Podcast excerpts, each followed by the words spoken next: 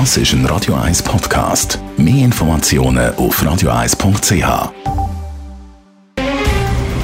Der Finanztag auf Radio 1. Verstehen, was Menschen und den Markt bewegt. In Zusammenarbeit mit der Zürcher Privatbank Merki Baumann.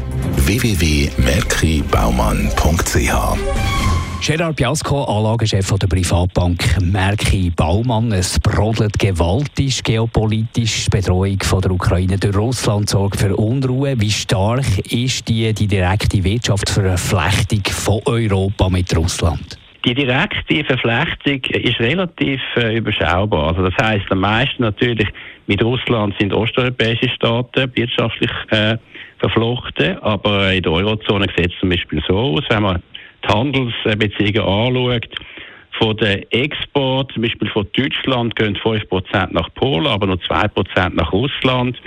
Und in anderen Staaten von Europa ist es teilweise sogar noch weniger. Also das heißt, die direkten Wirtschaftsauswirkungen sind sehr überschaubar. Wo gibt es denn indirekte Wirtschaftswirkungen durch Russland?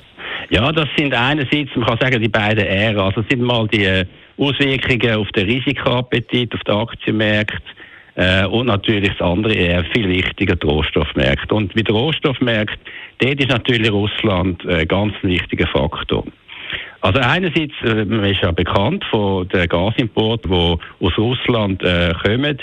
Äh, ist 40 äh, wo nach Europa kommen, sind 40 Prozent aus Russland. Also das heißt, Europa ist sehr abhängig von den Gasimporten aus Russland. Wenn man die gesamte globale Produktion anschaut, wie wichtig ist Russland? Also beim Getreide ist es über 20 Prozent. Bei Gold und Öl ist der russische Anteil von der globalen Produktion auch je etwa 9 Prozent. Bei Platin sogar 15 Prozent und bei Palladium, was natürlich auch jetzt stark nach oben wieder äh, avanciert ist, ist es sogar 45 Prozent. Also das heißt ganz klar, Russland ist ein wichtiger Faktor in der Rohstoffmärkte. Gibt es Sanktionen gegen Russland, dann würden natürlich die Rohstoffe noch knapper werden. Wir sind ja schon weltweit in einer Situation, wo das Angebot an Rohstoff gegenüber der Nachfrage sehr knapp ist. Was bedeutet die Situation für die Börse? Das ist eben das andere. Der Risikoappetit geht natürlich bei geopolitischen Unruhe eher ab.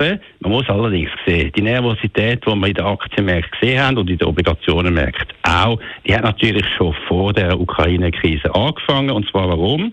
Weil die Inflation einfach höher als erwartet ist äh, in den letzten Monaten immer deutlicher geworden und aus dem Grund natürlich Zinserhöhungen im Raum stehen. Die Zinserhöhungen werden grösser Ausfall als erwartet. Das heißt, Zinserhöhungsrisiken nehmen zu, dann nimmt der Risikoappetit ab. Konklusion ist, es wird Nervosität hoch bleiben, hoch bleiben an den Finanzmärkten, sowohl bei den Obligationen wie auch bei den Aktien. Danke vielmals für die Einschätzungen. Gerard Biasco, er ist der Anlagechef der Privatbank Merki Baumann.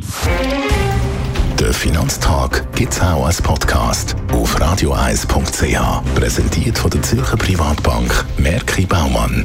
www.merkibaumann.ch